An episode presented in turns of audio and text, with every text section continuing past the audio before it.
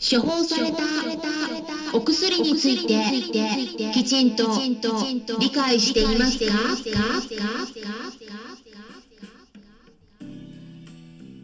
こんにちは。サラホリスティックアニマルクリニックのホリスティック獣医サラです。本ラジオ番組ではペットの一般的な健康に関するお話だけでなくホリスティケアや地球環境そして私が日頃感じていることや気づきなども含めて様々な内容でイギリスからお届けしております。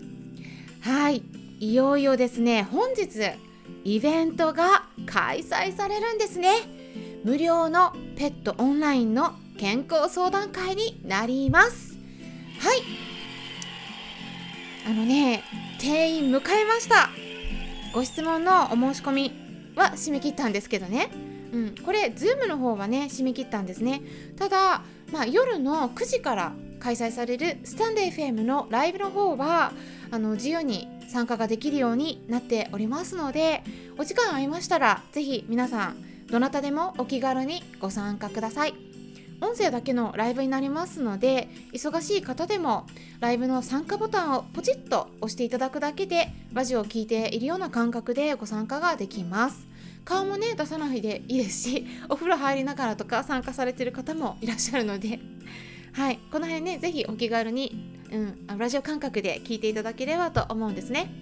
ですでにいろいろとご質問をいただいてます。うん、ご質問を送ってくださった方々ありがとうございました、まあ、少しだけねご紹介すると今回ねこういったご質問があったんですね。例えばワンちゃんの腰痛についてとかあと獣医さんからは高齢だから運動を避けてって言われたけどその通りにした方がいいのかとか、まあ、これ以上腰を悪くなならないように悪くしないようにするにはどうしたらいいのかとかね。あと糖尿病のこのワンちゃんの食事のケアをどうしたらいいのか、まあ、全部ねその本日お伝えしてあの回答していきたいと思うんですけれどもあとは眼疹ですね、うん、皆さんねあの、まあ、多分ね眼疹の症状が出てる子をね飼っていらっしゃるんだと思うんですけど、うん、結構ねこのラジオを聴いてる方ね、うん、私のねあとセミナーに参加されてる方とかはね本当に皆さん勉強されてるので専門用語をねよく知ってるんですよね皆さん。眼疹もねちょっと専門用語になりますけれども眼疹が何かって言いますとね眼心っていうのは漢字2文字で書くんですね。眼っていうのは目っていう感じですね。で心っていうのは振動の心っていう感じで眼心なんですけどこれは目の眼球がこう横に行ったり来たり上に行ったり来たりですね。でこれ意思とは関係なく、うん、目の眼球が勝手に動く症状が出る場合があるんですね。これは、まあ、ワンちゃん猫ちゃんだけではなくて人間でもね出たりするんですけど特にね脳の症状だったりすることが多いんですが、まあ、そういった症状がね出てる場合に気をつけるべきことしてはいけないことっていうこととかねご質問いただきました。あとはセニアの子におすすめのケアサプリについて。それから猫ちゃんの皮膚病のケアどういうふうにしたらいいか、えーですね、まあ、そういったこと他にもねいろいろとご質問あったんですけれども、まあ、全部まとめて回答していきたいと考えています、うん、ただね、まあ、ご質問ね今回もたくさんいただいてますので万が一全てのご質問にお答えしきれなかった場合は後日ラジオ番組の中でお答えしていきますので、えー、ぜひねあのご安心ください。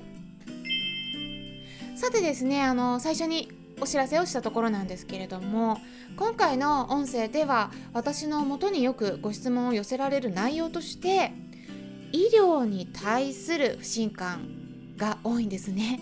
はいそれについてねお伝えしたいなと思うんですね、うん、やっぱり圧倒的に多いのがステロイドと抗生物質を使ってから具合が悪くなってしまった。っていう例ですね。うんこれあとね最近結構あるのが痛み止めを使ってから血便とか胃腸炎になってしまったとかあとは腎臓病になってしまった腎臓の数値が上がってしまったっていうですねこういうものですね。私がねお伝えしたいのはこういったお薬を使うのが絶対にいけないっていうわけではないんです。ここね是非勘違いしないでください。問題なのはこういったお薬の使い方なんです。でもただねそれにしてもね問題がすっごく多くてこの前ねご相談に対応した時も飼い主さんからねお話をお伺いしていて飼い主さんね泣いていらっしゃったんですね。でね私もちょっとねもらい泣き少ししてしまったんですけどやっぱねお薬を使ってから一気に具合悪くなってしまってやっぱかかりつけの先生に言ってもねそれ認めてくれないんですよね大体。だから皆さんご自身のその、まあ、ペットのこともそうなんだけどこれね人でも大体同じなんでねあのご自身の身はご自身で守らないとダメです。はい。うんでねあのこれほんと難しい問題なんですけどうんまあやっぱ今回のねその方もねお薬使ってからやっぱもうまあ回復すればいいんですけどねそれお薬やめてからね。うんでもね回復できる場合と回復できない場合があって特にセニアの子はねやっぱり回復しない子結構いるんですね。であの抗生物質を例えば与えてるのにこう全然良くならないということでねあの抗生物質やめた途端に良くなったりすることもあるんだけどやっぱねほんと回復することしない子がいたりとかあとねそこから水炎になってしまった子もいるんですね。あとは口内炎とか皮膚病のためにずっとステロイドを使ってたら今度は副作用で糖尿病になってしまったっていう例もあります。糖尿病もですね回復することしない子がいますね。で私からね皆さんに言えるのはあのステロイドとか抗生物質あとねもう一つ痛み止め。この痛み止めの中でも非ステロイド系消炎鎮痛剤と呼ばれるタイプですね、はい、具体的に名前をお伝えしますと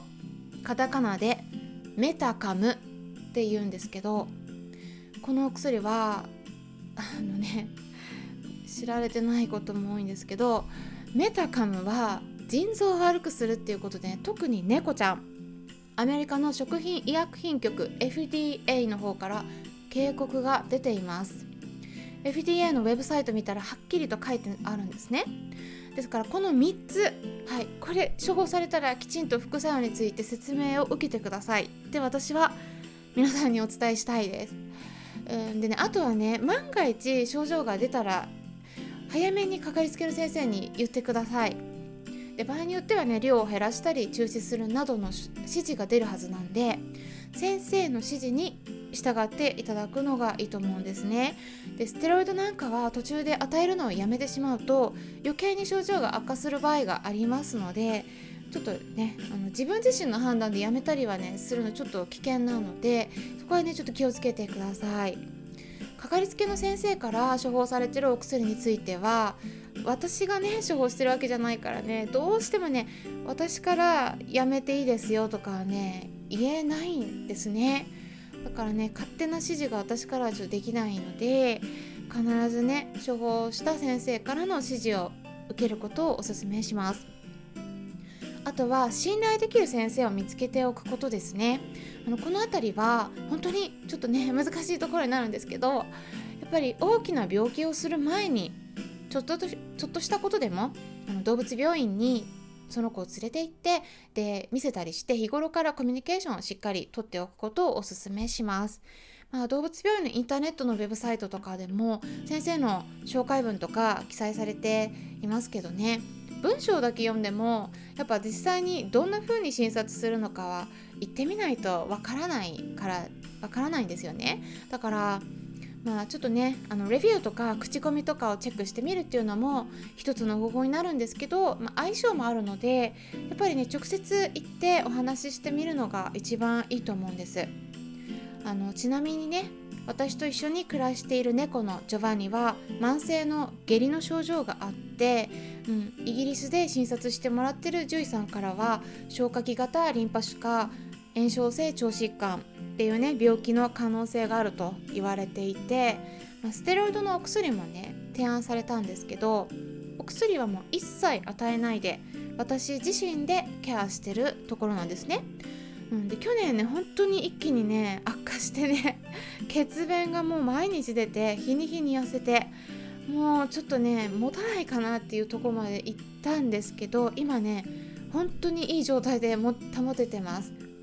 ホメオパシーとかハーブとかあと食事ですね。いろいろやってるんですけど体重もねちょっと増えたんですね。うん。で2日に1回手作り食作ってるんでちょっとね大変なところもあるんですけど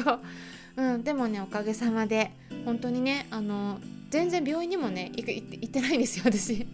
はい。まあ私がね獣医なんで まあ自分でケアできるっていうところもありますからね、うん、でもね私確信してるんですがうちの子にステロイドあげたらねもう絶対悪くなっちゃうと思います。これねあの何回もお伝えするんですけどステロイドがね絶対ダメなわけじゃないんですけどあやっぱね合わない子がいます。で注意した方がいいのはもともとお腹が弱くて吐き気とか下痢が出やすい子それから腎臓が悪い子数値がちょっと上がってる子血液検査をした時に血糖値が高く出やすい子これうちのジョバンニですね。あとね感染しやすい子すでに感染してて白血球の数値が上がってるような子ですね。こういう子は副作用出やすいので気をつけた方がいいです。だから全員がダメなわけじゃないんですけどね。これねあの実は人間でもね言えることであの抗生物質でね胃が痛くなったりとか下痢しやすい人とかねそれもね気をつけた方がいいって言われています。皆さんどうですかね、まあ、今回はお薬の使い方についてお伝えしていきました、えー、最後までね聞いていただきありがとうございました。参考にしていただければ嬉しいです。それではまたお会いしましょう。ホリスティック獣医サラでした。